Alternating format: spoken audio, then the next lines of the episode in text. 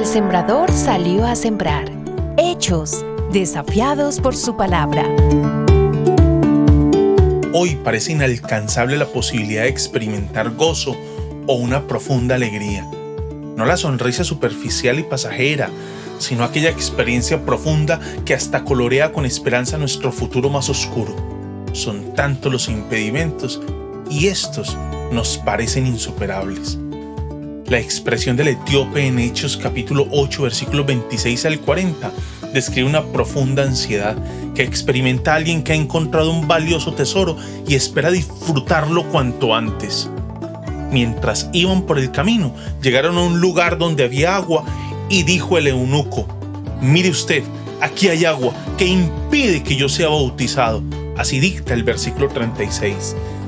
Este personaje etíope, de quien no se nos informa el nombre, solo se nos describe su nacionalidad, posición y creencia. Un etíope eunuco, alto funcionario encargado de todo el tesoro de la Candace, reina de los etíopes, este había ido a Jerusalén para adorar. Es alguien que se muestra ávido de Dios.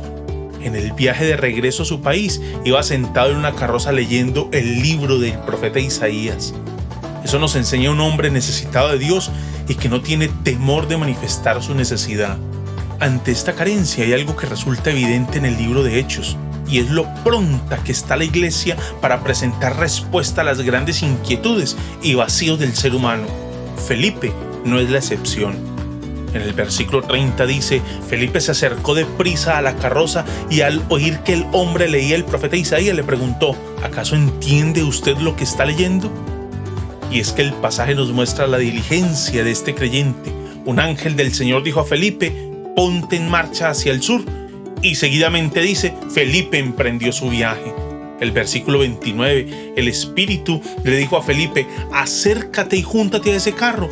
Y el 30, Felipe se acercó deprisa a la carroza. La diligencia de Felipe muy probablemente responde a la claridad que tiene de la suficiencia del mensaje que transmite.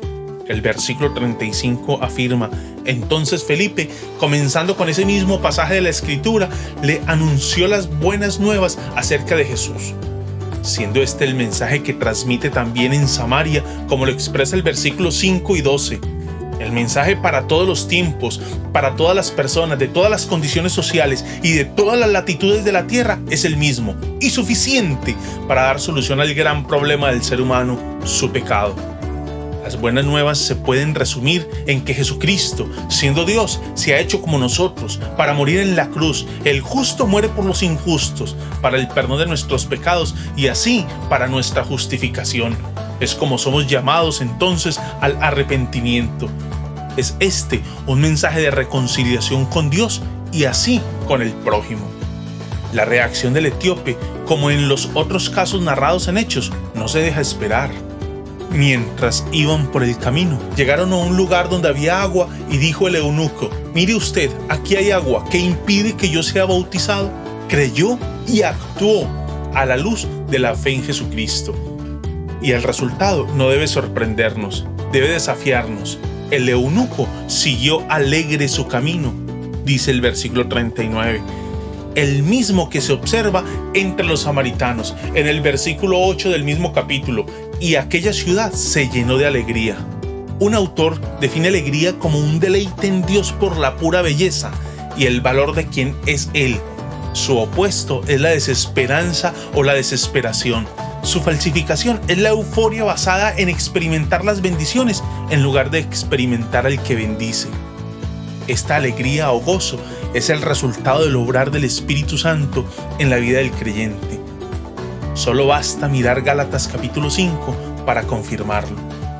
Lo que requiere nuestra nación, familia, cada individuo es un encuentro con Dios, encuentro que ha sido facilitado por el mismo Dios de misericordia que movió a Felipe a salir de Samaria y dirigirse al sur por el camino del desierto que baja de Jerusalén a Gaza y que hoy sale a nuestro encuentro, quizá a través de la buena nueva, en esta semilla del día.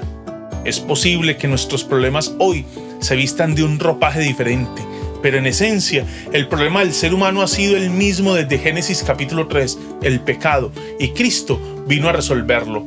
Hoy sale a tu encuentro, déjate desafiar por su palabra. Dichoso es el que oye y retiene la semilla. La semilla del día. La semilla del día es una producción de Iglesia Presbiteriana Cumberland.